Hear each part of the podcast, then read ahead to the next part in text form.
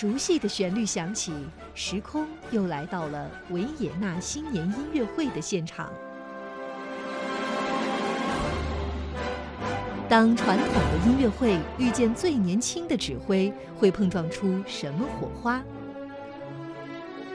中央人民广播电台《中国大舞台》节目将为您播出二零一七年维也纳新年音乐会。三十六岁的指挥家杜达梅尔将带给我们怎样的惊喜？敬请收听。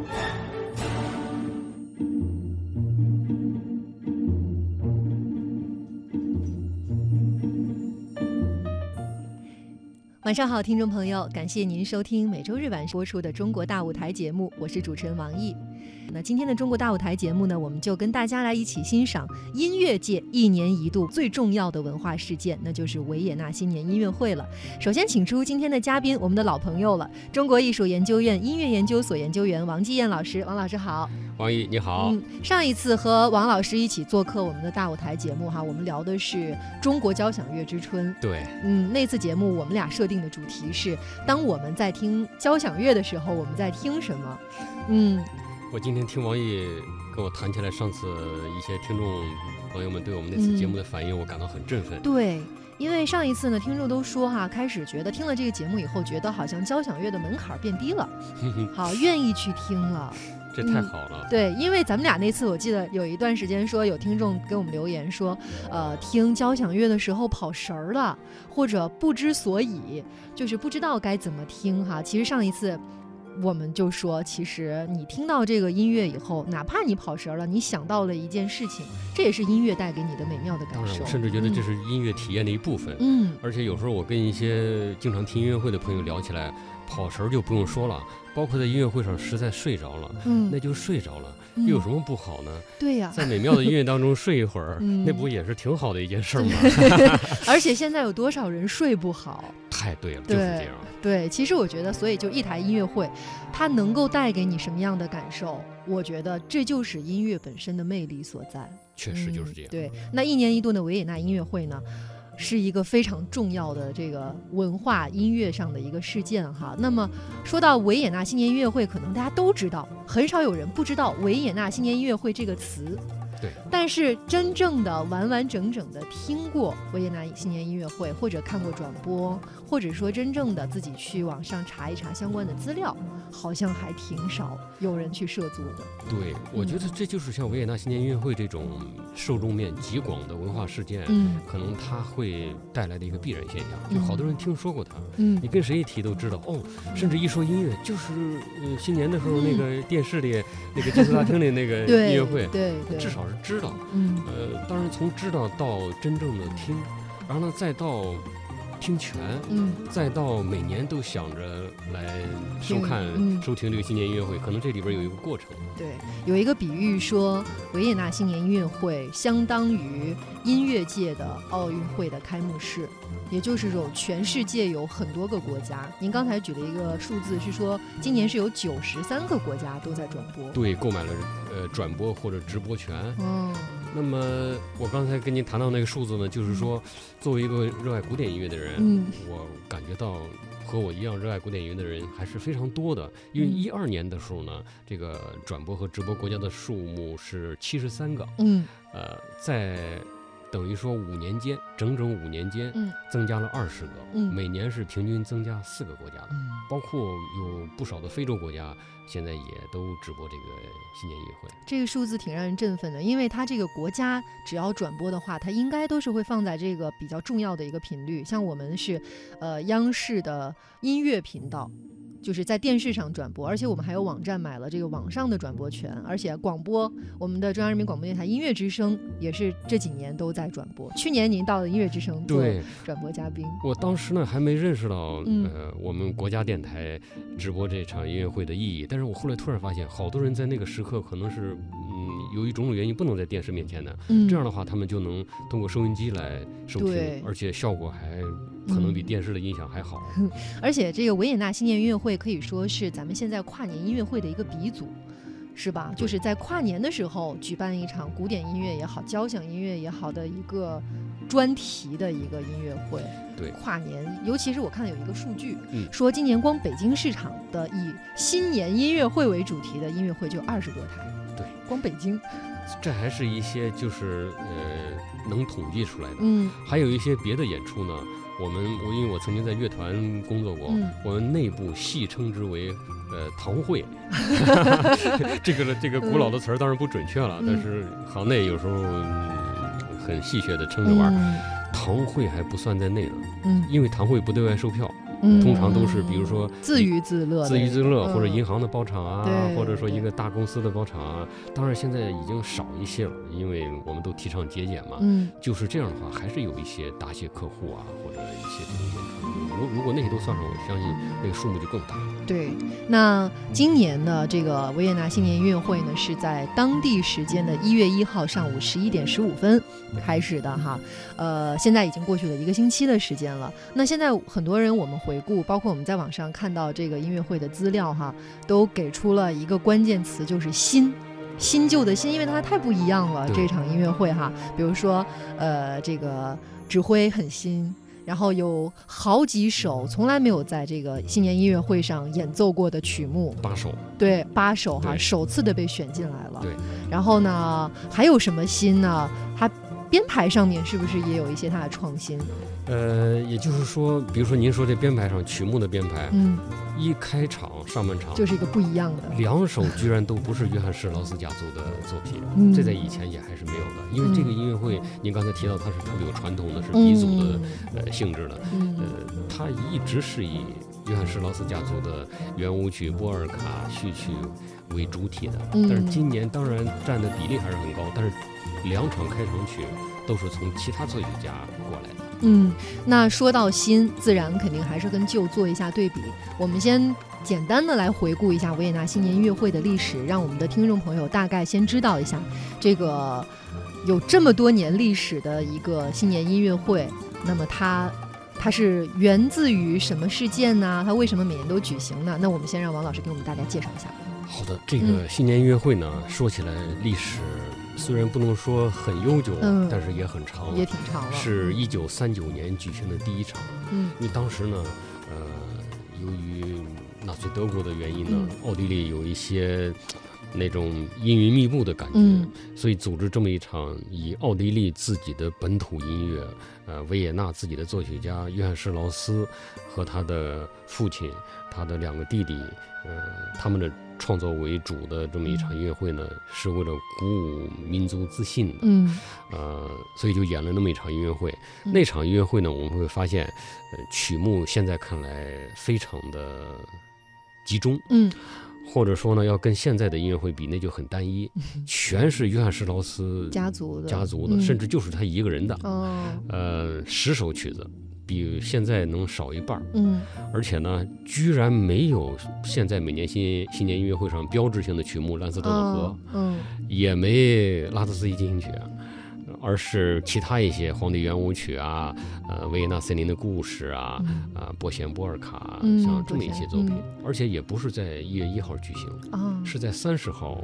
晚上三十一号晚上举行的。哦，它有一种跨年的那个感觉，对，不是说到了新年第一天举行，对，因为现在您刚才提到那些中国的咱们国家的新年音乐会也好，或者欧美的新年音乐会也好，好多不是在元旦，对对对，而是在三十号、三十一号，对，呃，事实上呢，一直到今天，呃，维也纳新年音乐会仍然是三场，嗯，是在三十号、三十一号。和一号三场，嗯，我们直播的全世界看到的是最后一场，嗯，这其中呢也有一个呃技术原因，就是说所有的时间上的呃那个计算，直播上的问题，前两天等于就是在演练，在演练 彩排。事实上三十号它也确实叫公开排练，嗯嗯，所以说那个公开排练它也是对外对外可以开放的，很多人可以到现场看，但是还是第三天的这个。第三场的这个最重要。全世界各地的音乐爱好者，包括呃要员们，最想看的就是这一天的。那天一月一号这一场是上午演，嗯，因为由于时差原因呢，我们这儿是六点一刻左右，但还最好了，因为我们平常的音乐会差不多也就是这个时间，对对，六七点，对比这个晚一个小时。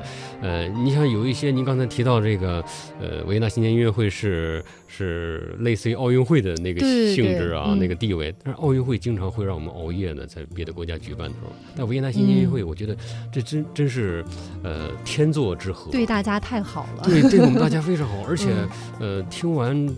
完整的听完这场音乐会的直播，我们在吃晚饭还行呢，还不晚呢。对，八点多钟。对，八点半左右。对对对，很合适哈。呃，基本上以前的这个施特劳斯家族的这个音乐嘛，您大概回顾一下，就是这么多年，我们不说太久吧，比如说从八十年代到现在，嗯，他们这个家族的音乐大概占的比重在多少？一直占差不多得在百分之八十左右。每一位作曲家的情况呢，每一位指挥家他们的品味啊，他的要求不太一样。但是这个约翰施劳斯家族的这种绝对的统治地位是一直没被撼动的。嗯，而且我们如果关注一下这些年的指挥家的话，呃，最初的时候他们每年的指挥都是一样的，嗯，并不换人。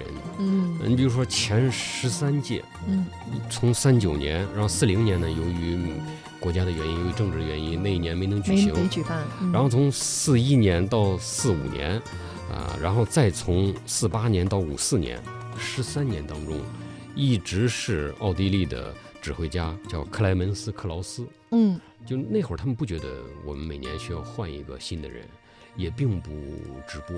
嗯，呃，甚至连广播还没有，也没有进行直播那时候，所以呢。他就老老实实的演一个给维也纳的本城人、本城喜欢古典音乐的人听了这么一个轻松的新年音乐会。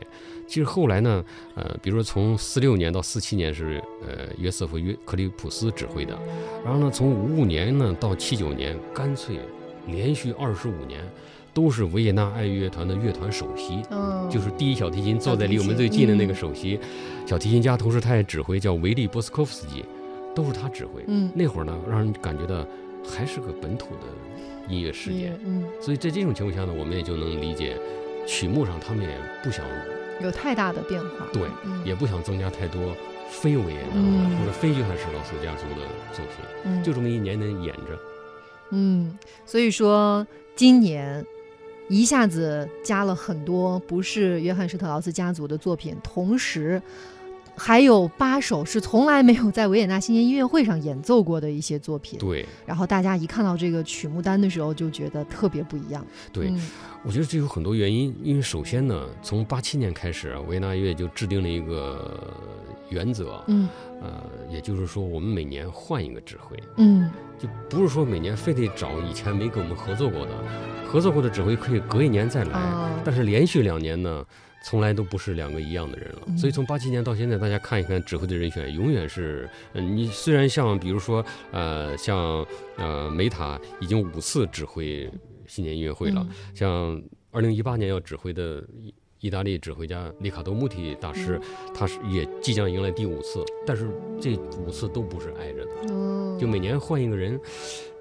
我觉得这里面的主要原因就是随着电视的介入，嗯，呃。他关注这个音乐会的全世界的那个听众越来越多，这样的话呢，他要提升他的人气，嗯，他要增加他的期待值，对对，就等于说在他原来那个一年年就那么演着的那种传统的方面，开始往里注入新的因素。嗯，那随着这种因素注入呢，那于是曲目也就开始变得多变多变起来了。嗯，说到这个多变，我们现在听的是这个音乐会最传统的，每年都不会变的。对。大家先听一下。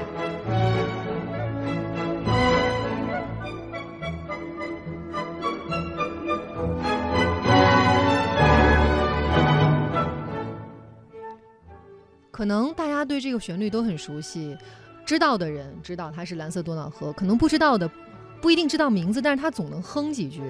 但是也许这个，我觉得这种对于这首歌曲的，可能就是源于这样的一个音乐会。对。确实是在维也纳新年音乐会上将这个曲子演出的非常多，嗯，而且还有一个重要的原因就是演得好，嗯，因为有时候像这样的轻松的曲子，如果我们听一个二三十人的小乐团的话，它可能没有那么的呃宏伟，嗯，那么的有气势，就感觉就是音乐厅里的，呃，就是舞厅里的一种伴舞音乐。对，实际上呢，约翰施劳斯家族当年写的这个圆舞曲。确实也是伴舞的，但另一方面呢，他们家族的人，尤其是这其中的，就是说儿子辈的老大，也就是我们平常称之为约翰，呃，称为圆舞曲之王的，呃，约翰施劳斯，小约翰施劳斯，他是把圆舞曲真正提升到了艺术创作的高度。也就是说，这样的曲子是值得我们离开了舞厅，正儿八经的坐在音乐厅里聚精会神的。只听音乐而能保持这个乐趣的，嗯，但是每年其实，在转播的时候，都会有芭蕾舞演员提前录好的这种视频，对。然后呢，我们在看转播的时候，也都可以看穿插着这个乐队，对，还有芭蕾舞演员的穿插的这种镜头，对，嗯，这也是一大享受。对对，可能更好的让我们理解到了这一首作品。对它传递给我们的一种感受。我记得二零一七年这次新年音乐会直播的时候，中央电视台邀请了我们国家的指挥李新草先生，他说他不喜欢芭蕾的加入加入，他觉得分散了对音乐的注意力。这也许体现了一个职业音乐家的一个看法。对，但是对于我们，我相信更多的听众来说，我们愿意。嗯，而且跟大家提到哈，今年是蓝色多瑙河一百五十周岁的生日。对，所以说今年呢，在维也纳新年音乐会的这个转播上，他们把历届就是非常就是转播这首歌曲的时候的一个舞蹈的那个剪辑，全部都剪到了这首歌的呈现的时间。对，嗯，做得非常好，它有一种那种回望历史的感觉，呃，还有一些。黑白的一些场面、一些镜头，还有一些呢，显然是比如说八十年代拍的，清晰度不太够，对，把它叠进去，做的非常好。我觉得奥地利广播公司每年转播这个新年音乐会，真是做到了业界最好。尽管今年有一些争议，因为今年换了转播导演，以前都是有一个英国大师，这方面可以说全世界转播古典音乐最好的导演，叫布里安·拉奇。老先生呢，今年不知道什么原因，我相信他也是岁数比较大了，他没转播，换成了另一个导演，有一些争议，但是还是好的，风格有一些变化。今年是我我好像看评论说有芭蕾舞演员真的进入到了这个对会场，当然这个做法已经不止今年了，今年了，以前有过了。就是在音乐会进行当中安排一些芭蕾演员，就干脆进入大厅。有时候呢，跟那个听众还有一点互动，互动，这个也挺有意思的。哎，我真的觉得，如果你在现场，这就值回票价了。太真的，就是因为它不像是一个就传统的音乐会，可能大家会提醒你关上手机呀，不要拍照啊，然后你要安安静静的看啊。但是这台音乐会，它会给你特别多不同的惊喜。对，就很多惊喜，可能是现场的，比如说你刚。刚才提到的这个舞蹈演员突然就进来了，然后可能就跟大家一起在你面前跳舞，跟你有互动。但我觉得最大的惊喜可能就是指挥带给你的一个不一样的感受。是由于每年换一位不同的指挥，而这些指挥家呢，又确实是全世界范围内处在最金字塔最塔尖上的那几位大师当中找一位，所以每年的期待。都特别强烈。哎，王老师，咱们这个就是新年音乐会的指挥是提前一年的时间就对外公布吗？对你，比如说今年是刚刚演完这个今年的二零一七的新年音乐会，就公布了明年是意大利的大师里卡多穆提，他提前一整年，但是呢，他的曲目差不多。你像今年是呃一六年的十一月十六号公布的，就他要差不多用。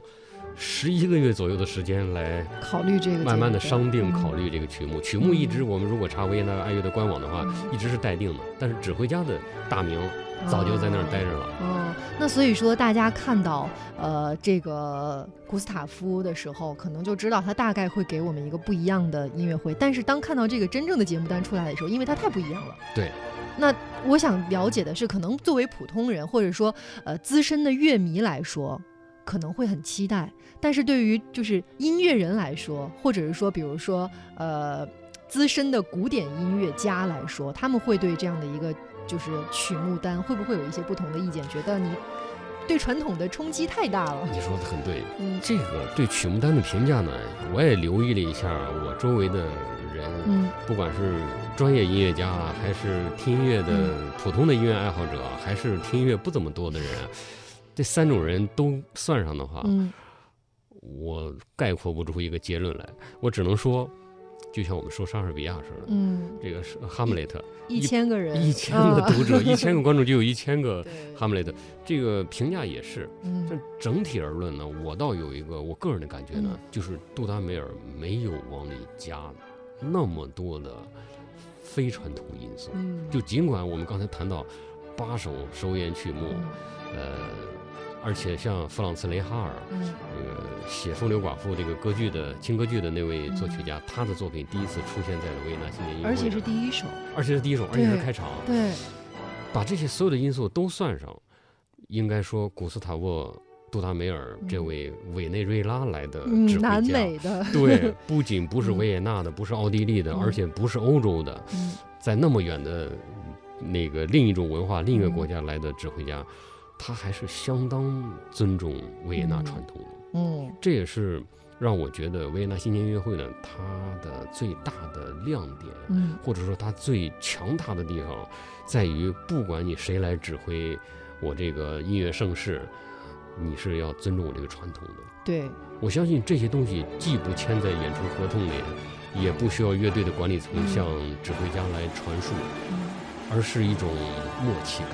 嗯。杜达梅尔非常清楚这个，所以包括我从第一首曲子到到指挥拉兹斯进行曲，我观察杜达梅尔，呃，他的动作跟他平常指挥其他音乐会不是特别一样。啊，你甚至会觉得他有一些拘谨，嗯，就他在这个伟大的传统面前，他是。不造次的。我我看到有一个评论也是这么说的，说觉得他好像有点紧张的感觉。是的，是的。哦，这个紧张的，还有一个细节，我估计很多朋友都注意到了。维也纳新年音乐会上呢，每年是要向听众问好的。嗯，这个问好呢，永远是在那个固定的地方。嗯，就是蓝色多瑙河刚开第一遍起的时候，小提琴拉那个很轻的震音来表现多瑙河上的那种波光粼粼的时候。会有掌声打断，今年打断的稍微晚了一点，元昊已经吹了 吹了两个音了。打断之后呢，指挥就会转过身来，开始向大家问好。杜达梅尔呢非常有意思，我相信，难道这句话他不得练过很多遍吗？嗯，他开头的时候居然说了一个 Divina Philharmonic，就是维也纳爱乐和我要祝大家新年快乐。在 Divina 说完之后，回头看了看乐队首席 Divina。那意思 我说对吗？对吗？然后点头说 对，然后他再回来，他继续回来才有勇气说 Divina Philharmonic und ich，呃，wünsche Ihnen frohes Neujahr，维也纳乐团和我祝大家，然后乐团开始说新年快乐，而且他一点都没多说。你像有一些呃大师啊，像洛林马泽尔啊。呃，像杨松斯啊，他会在那个传统的德语的维也纳乐和我祝大家新年快乐之前加一点别的，比如有时候那一年发生了什么事儿，嗯，会联系那一年的事件，再多说两句。嗯，杜达梅尔不仅一句都没多说，而且说这个刚才咱们说那句话的时候，还用 用用用那个老百姓的话说，还打了磕巴。就我看所有的维维也纳新年音乐会指挥家当中，没打磕巴。他是他可以说创下一个记录，但这也很好，很好玩。对对对，跟他的性格感觉也是挺搭配的。对。熟悉的旋律响起，时空又来到了维也纳新年音乐会的现场。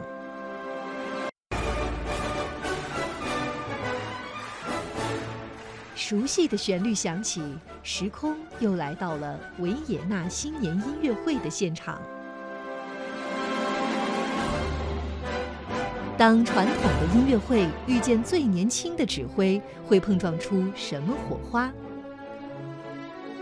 中央人民广播电台《中国大舞台》节目将为您播出二零一七年维也纳新年音乐会。三十六岁的指挥家杜达梅尔将带给我们怎样的惊喜？敬请收听。那接下来我们先给大家说说这个指挥家吧。他是。维也纳新年音乐会的指挥当中，指挥的时候年纪最小的一个指挥。对我看到，在他指挥之前的最小年龄保持者的年龄是四十六岁。对他指挥的时候，按照西方没有过生日就不算虚岁的话，是三十五周岁。我觉得你这么一算呢，其实是理清了这个年龄，因为其他都在说三十六岁，对，还没到三十。因为我专门查了一下，他是一九八一年一月二十几号，二十六号好像，所以说他还没有过三十六岁的生日，还差二十五天。对对，所以大家就把他虚岁了，一过年就虚岁了，所以可能就觉得把他划分到三十六岁，其实三十五周岁的时候。嗯，那应该说确定他当这个指挥的时候，他才三十四岁。对，哦，这应该说这是这是巨大的荣幸。嗯，这是在这件事儿之前大家都想不到的。嗯，因为原来大家有个说法，就是任何一个能登上维也纳乐团新年音乐会指挥台的指挥，你肯定得到双鬓发白的时候，头发灰白，就算不是小泽征尔满头银发的时候，因为。这需要资历，嗯，这需要尽管这些曲子并不是特别难，嗯，但是它需要号召力，嗯，需要威望，而且同时呢，我我在看今年新音乐会的时候，尤其有这感觉，它其实还是需要指挥家非常靠谱的，这个靠谱啊，因为指挥有时候就像我们每一个呃有机会登台表演的人一样，有时候会有即兴的东西，嗯，但是是这个这位新年音乐会上的指挥家即兴的东西一定不能影响。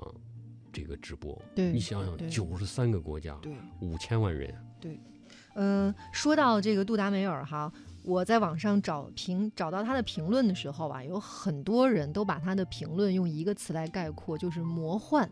魔幻，对，就是好多评论说他手中的那个指挥棒有点像是那个魔法中的那个魔棒，因为他的指挥风格有点不拘一格，对，不太一样。尤其是当我看到他返场的时候，那个拉德基呃拉德斯基的时候，他那个手就是他那个指挥棒好像跟其他指挥家拿指挥棒不太一样，对，其他指挥家是就是捏着这个指挥棒，他的指挥棒底下那个小球，他不碰指挥棒，他只是用手在转他那个。球对，然后他那个球就特别的轻松，就是你感觉不到他是就是好像拿着指挥棒在指挥是那样，然后他的动作又比较随意，对，尤其是他在返场上来的时候，他还没有站到这个台上的时候，乐队就已经开始演奏了，这个时候对我震撼真的特别大，因为说实话，我是一个看现场音乐会很少的人，我觉得乐队应该是完全。跟指挥听指挥，指挥的这个什么时候起，什么时候落，你要完全听。但是你看他走上来的时候，他其实他就自己在晃，然后乐队就已经开始演奏了。这个时候我才能明白，其实真正的一个好的搭档，一个指挥家和一个乐队的搭档，其实是很有默契的。因为真正优秀的一个乐队，其实不不不一定需要一个指挥，他们也能演奏的很好。但是指挥。就是给了他们一个灵魂。你说太对了，指挥不仅是起一个呃让他们一块儿开始，也什么时候一块儿结束的作用，也不是打打拍子，是赋予灵魂。对，因为指挥这个角色，尽管现在这么耀眼，嗯，但是如果我们注意一下指挥的历史，或者说乐团的发展史的话，在十八世纪的时候，指挥还不重要。有一些歌剧演出啊，特别好玩。不写指挥的名字，觉得不重要。对，海报上，嗯，甚至作曲家的名也是小字儿，主要的是头牌，就类似这一点，跟我们国家当首席，跟我们当年这个演京剧也一样。比如说梅兰芳要是演哪出戏的时候，那大概梅兰芳的字比剧名都大，因为大家不是来看这个戏的，是来看梅老板的。当年演歌剧，甚至演交响音乐会也这样，就说我们注重的是，比如说有哪位女士。他他在这个歌剧里边唱哪个角色，大家全奔他来了。指挥可有可无，有的时候甚至舞台监督都都写上了，但是指挥居然没写上。但是，所以指挥的崛起确实是近近代的一个重要的艺术现象。所以说，这一次其实我觉得这个杜达梅尔给大家的震撼还有和感悟真的非常多。咱们在稍微一小段广告之后，我们再接着说。因为确实对我来说，我觉得我之前。我一直我记得我上一次咱们俩直播的时候，我就问您，就是指挥在一个乐队的演奏中扮演着什么样的位置？您给我了一个解答，我当时明白了，但是我没有明白您给我说的这个精髓是什么。但是真的通过他的这个这台音乐会的这个演出，我觉得我感受到了。熟悉的旋律响起，时空又来到了维也纳新年音乐会的现场。当传统的音乐会遇见最年轻的指挥，会碰撞出什么火花？中央人民广播电台《中国大舞台》节目将为您播出二零一七年维也纳新年音乐会。三十六岁的指挥家杜达梅尔将带给我们怎样的惊喜？敬请收听。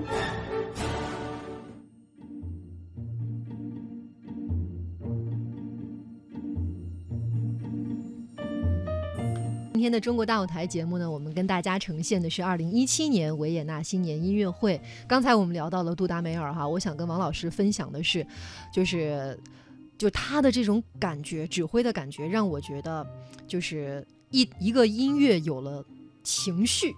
就是因为以前我觉得指挥，因为演奏家可能每就是维也纳新年音乐会的每一个演奏者，他都是大师，都是非常资深的。那这么一一群人坐在一块儿，那本身就是一个呈现出来很完美的一个曲子。当然，那是世界上最好的乐团。但是当我看到指挥以后，我就觉得真的不一样，就是因为他的那个情绪，他。点到你的时候，他不是说点给你好，该你吹了，该你敲了，而是他的那个表演，然后呢，让你就觉得很开心，你自然就觉得边跳边吹，边跳边吹，然后所以我觉得整个的这个演出的这个效果就是完全不一样的。对，其实嘛，咱们刚才上半场谈到啊。他已经很收敛了，对 对对，他已经很克制了。对对对，像您这样专业人士就能看出来，他已经在收。你看他指挥别的音乐会，包括在柏林爱乐指挥有一年新年音乐会，演了一些舞曲的音乐，那一年全是舞曲的主题。哦，那可以说是手舞足蹈啊，热情洋溢啊，他节奏感极好。但虽然说在金色大厅的这个舞台上他已经很老实了，但是我觉得他能留给您刚才说的这么一种强烈的、深刻的印象。那还是再次证明这位大师，那真是浑身都是音乐。嗯，因为我刚才也那个在广告的时候，我也问王老师说，是不是我们这个指挥家的指挥棒下面都有一个小圆球？都有，因为有一个非常实际的目的。如果没有的话，那个东西容易滑出去。对，就这样的话，这个好多指挥。经常把指挥棒一激动了就扔出去，太投入了。对，有的时候他们还留下非常温馨的回忆，说有时候掉到一排，呃，一位女士的那个脚下了，然后女士捡起来，很很很亲切的送给台上的指挥家了。所以有的指挥家，比如说来我们国家非常多的大师，俄俄罗斯大师杰杰耶夫，他不拿指挥棒了，他拿一小牙签指挥。所以一说杰杰耶夫，标志性的一个一个对，就是拿牙签指挥。他就是说，我也没别的用意。他说，就是因为指挥棒老甩出去，最后我拿一小小点儿的吧，就拿上牙签了。所以有时候他指挥特别大的作品的时候，拿那么一个小牙签，你就这种对比简直简直是太有意思了。对对对，就是每一个指挥家他拿指挥棒的感觉，其实我觉得也体现出来他在台上的状态。像您刚才提到拿牙签的，他肯定是太投入了，他就总扔出去。对，他拿一个小的，他也不怕。然后杜达梅尔给我的感觉是。就是用一个外行的感觉哈，有时候他的那个点其实让我挺琢磨不透的，他不像是在打拍子，因为有时候他那个点并不在拍子上，然后他就是随便的，就是就是揉着手里面那个小球，然后指挥棒就上下左右的在动。然后下面的感觉就特别不一样。您说的很对，指挥家，尤其是优秀的指挥家，喜欢说一句话，嗯，就指挥家不是打拍子的机器，嗯，那个好办，那谁都会。但是当一个好的指挥，有的像一些非常伟大的指挥，反而乐队看不清他的拍子，嗯，他他故意让乐队感觉到，你可别以为我我你你们把我请来，我就是给你们打拍数拍子的打拍子的，因为乐队啊，即使不像维也纳乐团那么顶级的乐团，嗯。按着拍子奏准还是没问题的，嗯，所以要求指挥，就像您刚才说的，是赋予音乐以灵魂的。其实我们从音乐评论角度来讲，喜欢说指挥阐释音乐，嗯，这是有道理的。就是说这个音乐怎么演，演多快，演多响，呃，乐队的这些乐器互相的色彩怎么调配，也就是哪个响一些，哪个轻一些，嗯，这些权利都是在他手里的，这就特别酷似导演，嗯。其实像演员，你比如说像姜文这样的演员，像像像张国立这样的演员，他们都很厉害，他们自己演没问题啊。为什么还需要个导演呢？有时候导演的名气还没他大呢，但仍然需要导演，就需要把所有的演员的呃表演，他的艺术构思统一到为这个剧所需要的一个氛围上，让戏有魂，嗯，有有韵味。嗯，指挥其实起的就是这个作用。我看了转播之后，我就特别羡慕现场的观众，就是因为他们不仅仅是咱们不跟咱们的区别，不仅仅是隔着一个电视屏幕，他们也可以被指挥所指挥。对，因为最后一个曲目的时候，这个杜达梅尔是边指挥台上的乐队，边指挥台下的观众。你的掌声什么时候起，什么时候落，什么时候要强，什么时候弱，你也要听指挥的。你说的这观点呢，就是，呃，曾经五次指挥维也纳新年音乐会的印度指挥大师祖宾梅塔的一个著名的观点。他说：“我作为指挥，我所起的作用，我所发挥的那个感染力，不仅是对台上的音乐家的，也是对台下的听众的。”就是您刚才，看来我看懂了，完全看懂了。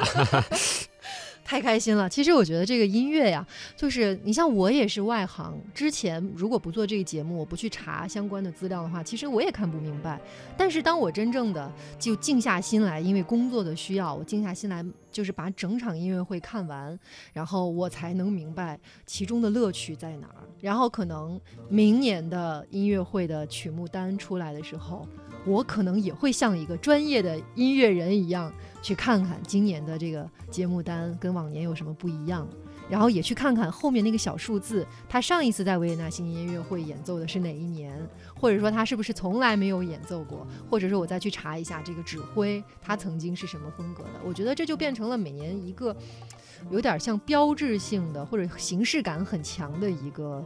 一个纪元的一个感觉，太对了。我觉得真是一个热爱音乐的人来说，这个新年应该是从这场音乐会开始的。嗯嗯嗯，他很喜悦，所以说，呃，整个古斯塔夫选的整个的这个所有的这个节目选曲，他其实是有很有他，像您刚才说，他不越界，对他不越界，但是在不越界的前提下，有很有他自己的风格，赋予了。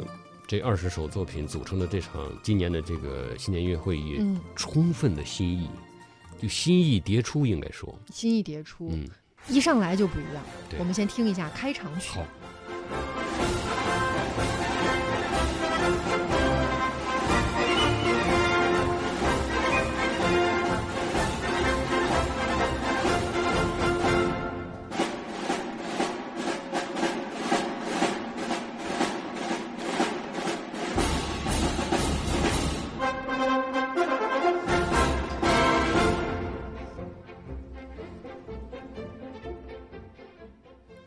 然可能大家不一定听得懂这首作品哈，但是能从他的情绪上面感染，被他感染到，就是他很欢快。对，而且是一首进行曲。嗯，因为进行曲，我们只要一一接触这个词的话，你就立刻发现，就像王毅节目开始前说的，古典音乐的门槛就低了。嗯，进行曲谁听不懂呢？嗯，节奏感很强，节奏感很强，它就是伴着行军的。嗯，像当年有些人讽刺呃进行曲大王。也就是美国的苏萨写的那些作品，说这些作品不是写给耳朵的，更不是写给脑子的，写给脚的吗？写给脚的，你说太对了，就等于就是让军队和着这个这个节奏感来行军的，可不是嘛？这个进行曲，你要是往它的根源上，呃，来挖掘的话，它就是这么个起源。但到今天为止，虽然是我们用耳朵在听，我们用心在感悟，但事实上，经常听进行曲的时候。双脚又想动了，在那儿，对，摆着胳膊，挎着腿，这个动作就出来了。对，那种很英武的那种形象，其实小男孩的时候都喜欢这个，都想像大人一样，还那种穿上小制服走路。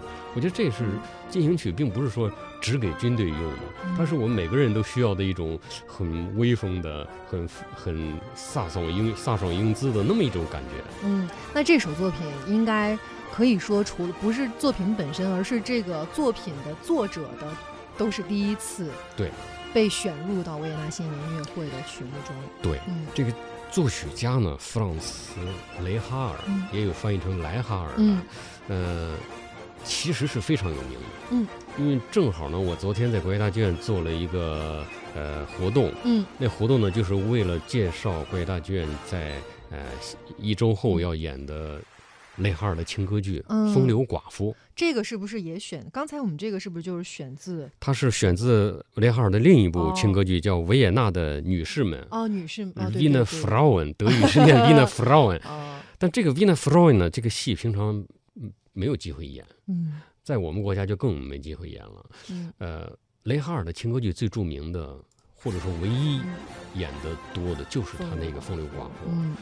翻译的不是特别准确，应该说是快乐的寡妇。嗯，它里面那首圆舞曲，以及雷哈尔写的另一首叫《金银圆舞曲》，嗯金和银圆舞曲。非常有名，但这次非常奇怪的是，让好多人没有想到的是，雷哈尔这名字是熟悉的。就虽然说他没有在维也纳新年音乐会上演过他的作品，但是这个名字是大家都知道的。喜欢音古典音乐的人没有不知道。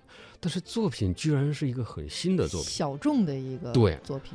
而且呢，这个翻译到现在我看网上也不统一。嗯，因为好多的朋友呢，不是从德语的发音去翻译这个作品，啊，翻译成啊纳赫纳赫迪尔。啊，纳赫莱蒂啊，什么？其实应该是奈西莱蒂尔，奈西赖蒂尔，奈西赖蒂尔，对，应该是这么一个发音。嗯，但是其实这些都不重要。你比如现在我们听这些旋律，嗯，这有任何难理解的地方吗？就很欢乐，就很欢乐。这个是呃，我们知道这个作品的作者他是擅长写轻歌剧，就是欢乐的这种氛围营造的这种快乐的。对轻歌剧呢，您说到这个名字，其实轻歌剧在它的原文里边，在欧洲语言里边是小歌剧。小歌剧。对，咱们翻译轻歌剧也挺好，就是轻松。嗯。跟一般的歌剧相比呢，第一，它没有太多那种，比如说涉及到深情、深情啊，或者说很痛苦的，或者说涉涉及到失去生命的那些沉重题材，它都是玩闹，大部分都是玩闹。就算有一些坎坷，有一些误会，最后一定是这个大团圆结局的。贺岁片的感觉，就是那种感觉。对，太对了，就是贺岁片的感觉。然后呢，维也纳有一些写这种。音乐的写这种轻歌剧的作曲家约翰施劳斯就写过很多部，其中特别有名的就是维也纳国家歌剧院一到呃新年就要演的《蝙蝠》，蝙蝠，那就是典型的轻歌剧。嗯，我觉得在轻歌剧里面的蝙蝠是排第一的，受欢迎程度和演出次数。嗯，而《风流寡妇》是排第二的，所以雷哈尔就这么牛。嗯，所以说，我觉得他选曲也体现出了这个杜达梅尔他的一个。能够选择出怎么开心的来开始这场音乐会，对，但是呢，又不是让大家一下就能猜中我的想法。对，我给你绕一下，虽然是很有名的作者，但是他的作品你不一定知道。你说很对。而第二个，现在我们听的这个曲子呢，干脆杜达梅尔这回来了一下世界名曲的感觉，就我也不必俗了。我因为这里边既然我有八首首演的曲子，然后我有像那个呃雷哈尔这首几乎维也纳人好多也没听过的作品，那我也我也敢朝另一个极端走，就我突然来一个都是那种可能。初听音乐的人当名曲听的，或者说，呃，中小学的我们的那个课本上把它作为这个普及古典音乐的一种曲子。王老师，您知道我最先知道这首曲子是什么时候吗？就是小时候玩那个游戏机哦，有一个游戏叫嗯跑向南极的企鹅吧，它用的就是这个音乐的声音，因为我就觉得怎么这么熟悉，然后我就在网上查了一下，好多人都问。这首曲子怎么这么熟悉？然后大家就说，其实那个是那个游戏的音乐。我估计啊，没准儿指挥家杜达梅尔也是也玩那个 游戏，因为他是八零后。对对对对对。所以对，很有意思。对，真的很有意思。而对我来说呢，我是刚听古典音乐那会儿，比如我们那会儿经常出一些这种世界名曲的盒带啊。几乎每一盘上都会有这一首，因为那是十大名曲之一。一般我们中国人爱说十大名曲、几大名曲，那他的演出率甚至比蓝色多瑙河还高呢。所以说。从这个侧面也可以看出来，也许真的是他玩游戏听到的音乐，就是大男孩的感觉。对，我猜是这样。其实杜达梅尔，您说这很对。我们从头至尾的看他在维也纳新年音乐会的舞台上，他就是三十五岁，快三十六岁的一个大男孩。对，然后头发卷卷的，然后一直是特别开心的状态。对，他自己说过，这些音乐他是特别有感觉，所以他指挥都是很幸福。嗯，他在呃音乐会开始前，中央电视台还放了一个对他的简短的采访。他说：“啊，我觉得乐团作品就像我小时候玩玩具一样的开心。”嗯，他说完这个之后呢，他也怕维也纳乐。这些伟大的音乐家们误会了，他说：“哦，当然，这个乐团他们不是玩具，他们都是非常好的音乐家，他们都是一流的音乐家。但是这说明他一不留神说了他内心的话。他对音乐就像他玩玩具一样的开心。嗯，我觉得音乐就这样。当我们听音乐，就像您刚才说的，让我非常。”愉快非常感动的话，就当我们听音乐不再是作为义务，我要受教育，我要提高我的品味，我要听这样的好音乐，而是真正我想念它，我把它作为一种乐趣来听的时候，我就我我就觉得这种时候我们就完全有资格说，我已经是我已经是一位称职的真正意义上的古典音乐爱好者了。其实我觉得，像刚才您提到说，杜达梅尔说我在做音乐的时候就很像玩玩具。我觉得就是他的这个比喻跟他的生平也有关系，因为其实他出生在南美洲委内瑞拉，就是他出生的地方很贫穷落后。然后他，我记得他曾经接受采访的时候，他说过一句话，他说有时候，呃，你在音乐的这个阶段和你处于暴力犯罪的阶段。中间只差一把小提琴，就是当他说我们那个时候，就是周围都是暴力犯罪、贫民窟，然后好像是有一个叫什么委内瑞委内瑞拉音乐什么音乐计划计划，对对对对对，把这些孩子给他们带来了音乐方面的一些辅导，给的小提琴，给他们组建了乐队，让他们来接触音乐。我觉得可能就是，所以他就很有感触。他说我感受到了音乐之后。即使身边都是暴力犯罪，但是我能够走上了这条道路，他很感谢音乐带给他这种。对，而且呢，让委内瑞拉产生了他这么一位旷世的指挥天才，这确实是一个奇迹。如果说他在这之前已经非常成功了，那这次的维也纳新年音乐会更是一个对他的承认。嗯，因为。欧洲以外的指挥家是不太容易能登上这个指挥台了。我们亚洲有两位到目前有这个机会，一个是刚才我提到的梅塔先生，还有一个就是您说到的小泽征尔。嗯，经常有人关心我们国家什么时候能有一位指挥家登上这个指挥台。嗯，呃，今年维也纳新年音乐会进行的时候，呃，我的家人问我这句话，我说一定会的。嗯，而且我这么说不是说一种虚空的呃幻想，肯定是会的，但是还可能还需要时间，还需要时间。对。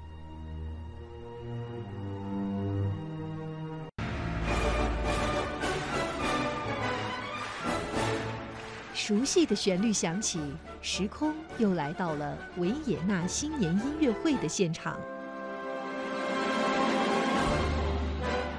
当传统的音乐会遇见最年轻的指挥，会碰撞出什么火花？中央人民广播电台《中国大舞台》节目将为您播出二零一七年维也纳新年音乐会。三十六岁的指挥家杜达梅尔将带给我们怎样的惊喜？敬请收听。那我们接下来，呃，王老，呃，王老师，您看这些音乐，您还有哪一首需要想给我们大家详细的推荐推荐？有一首二十首作品，特别好听的，我就不知道您方便不方便把它方便拿出来，就是第九首，带合唱的那首。就我们都翻译成乐声小合唱，小合唱。嗯，它开头呢是特别安静的。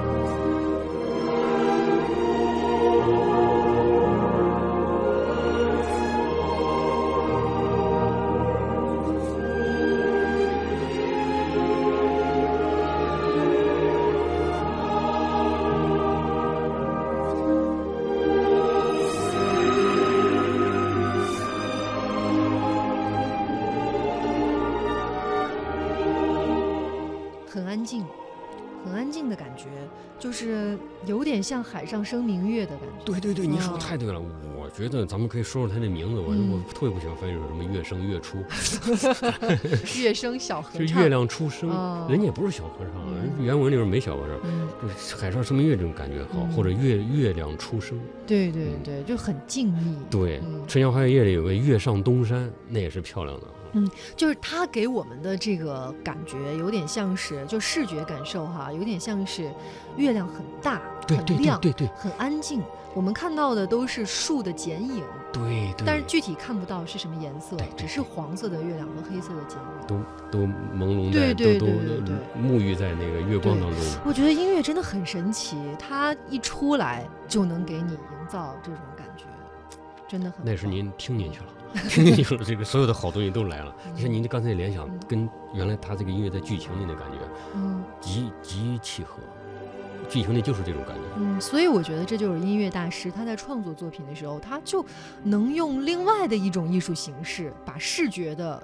给你作为一种衬托，而且你没有视觉感受到，你光听你也能有画面感。对，有时候你要是听太多了之后呢，就感觉到真有人给你画一个，或者什么出不来你的感觉，就你总觉得你的想象更好，嗯，更更丰富。哦，是不是听了这些音乐，每个人都能做导演了？我觉得是，都能有自己的感受，而不是你能只是接受别人给你营造的这个画面了。对，嗯，那下面我们听这个，好，这个也挺有趣的。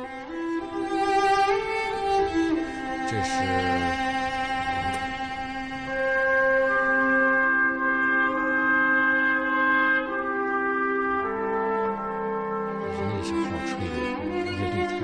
嗯，这个有一点这个，嗯，《一千零一夜》应该算是童话吗？或者寓言的这种感觉？它是那个根据《一千零一夜》写，也是写的一个情歌剧。嗯。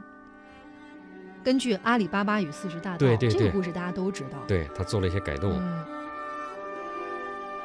大概可能。待会儿再呈现出来，大家待会儿就能听到了。这首作品能不能呈现出大家 印象中的《阿里巴巴与四十大盗》的故事情节？哈，其实没有给大家讲，呃，维也纳新年音乐会和蓝色多瑙河和拉德斯基的一些关系。我们在这儿大家说一说，好，这两首作品和这个音乐会的关系。像这两首作品呢，虽然加入维也纳新年音乐会的历史。是厚一些的，嗯，但是确实是标志性的曲目。蓝色多瑙河呢，呃，就我个人的感觉，它确实是堪称所有圆舞曲里面写的最好的。嗯，不管是他的诗意、他的气度，以及体现维也纳圆舞曲的那种最典型的特点，因为他的三拍子不是像机器一样的，呃，蹦擦擦这么三下的，是著名的前紧后松。嗯，第二拍要抢一下的，嗯，第三拍再往后拖一下，就是蹦擦。擦，蹦擦，那为什么这样呢？原因很简单，这样就就有韵味了。跳舞的时候也更有变化，更有变化了，也更提神了，就不是那么机械了。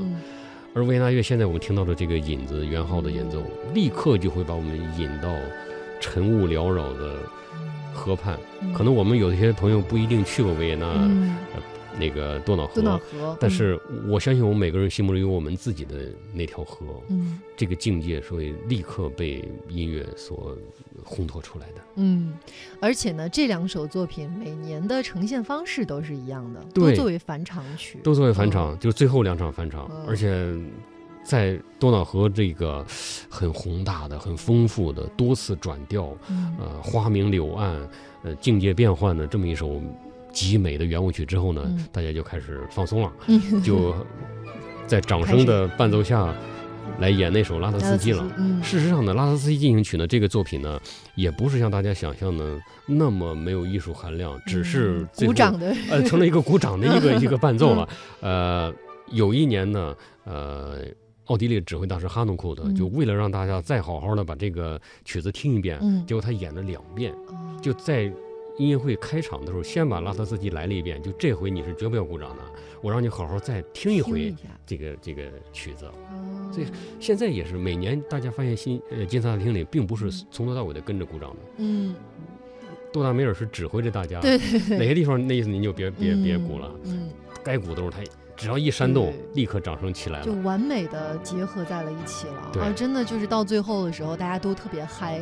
特别嗨，就像你说的那会儿，台下的观众也很很愉快，就他们也跟乐队一样被指挥了。对，而且我觉得一个好的指挥就是说，他能够让你完全不懂音乐指挥的人看得懂你的指挥，看得懂你要表达的情绪。对。就是一下子，我在电视机前我就能看得出来，看得懂。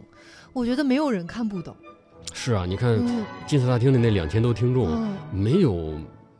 看不懂杜达梅尔的手势了，对，都那么整齐的跟着，一会儿掌声起来了，一会儿又又又平静下去了，对，很对，而且大家在鼓掌的时候，大家的表情都是非常愉快，对对对，而且那个掌声还分强弱呢，对对对，所以说明年大家或者说今年听了我们节目的，大家可以在网上再看看视频的转播，你可以看看我们今天聊到的这些小细节，多达梅尔的表情啊、动作呀，然后现场的观众的状态呀，都可以去感受一下，或者到。明年的时候再看看，呃，音乐会的最后这两首作品呈现的时候，先要这个被打断一下，对，再问好，然后呢，再非常热情的给大家演奏这个曲目哈，台上台下呃合为一体来演奏，我觉得是非常美好的一个状态。那接下来的时间呢，我们就会完整的把音频转播给大家呈现。太好了，不要走开。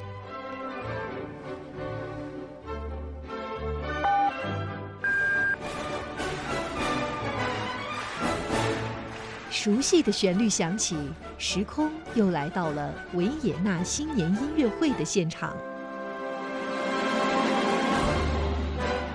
当传统的音乐会遇见最年轻的指挥，会碰撞出什么火花？中央人民广播电台《中国大舞台》节目将为您播出二零一七年维也纳新年音乐会。三十六岁的指挥家杜达梅尔将带给我们怎样的惊喜？敬请收听。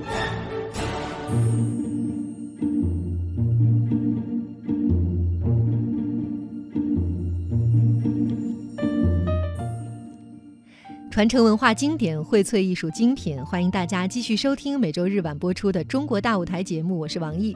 今天为您播出的是二零一七年维也纳新年音乐会。刚才和王继燕老师我们一起来给大家分享了这台音乐会的很多背景，还有今年的一些新的惊喜。那接下来的时间呢，我们就完整的为大家来呈现这台音乐会的实况录音。首先，我们来欣赏到的是上半场的开篇曲目，叫做《尼赫莱蒂进行曲》，它呢是。选自轻歌剧《维也纳的女士们》，我们一起来欣赏。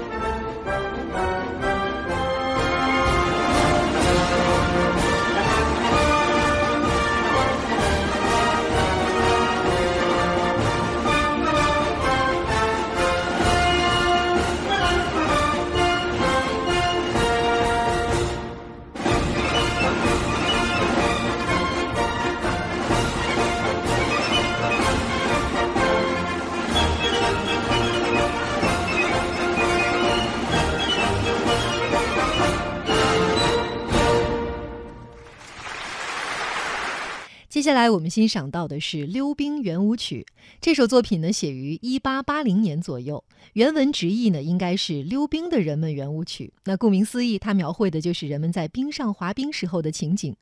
溜冰圆舞曲呢，由序奏、四个小圆舞曲和结尾组成，音乐非常的形象化，好像能够使人们看到冰上的人们优美的舞姿。那我们来一起听这首作品，看看大家能够浮现出什么画面呢？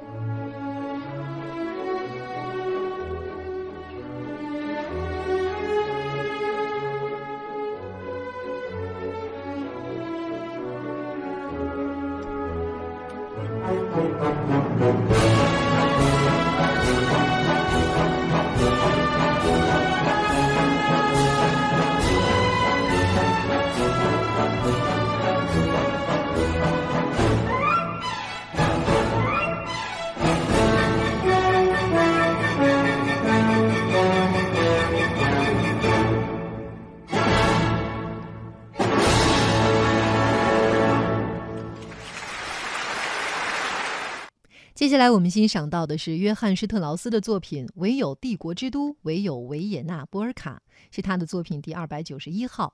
那小约翰施特劳斯《唯一的帝都，唯一的维也纳》这个曲名呢，并非是原创的，它是借用歌字《阿丽娜》中的呃一首歌。那在这段乐曲当中呢，小约翰施特劳斯还用到了海顿《奥国颂》中的旋律，我们一起来听。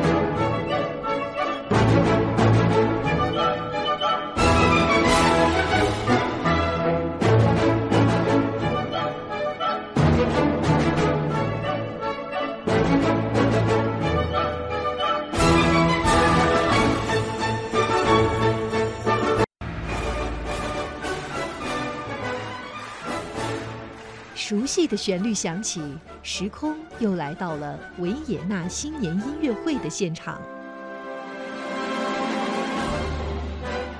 当传统的音乐会遇见最年轻的指挥，会碰撞出什么火花？中央人民广播电台《中国大舞台》节目将为您播出二零一七年维也纳新年音乐会。三十六岁的指挥家杜达梅尔将带给我们怎样的惊喜？敬请收听。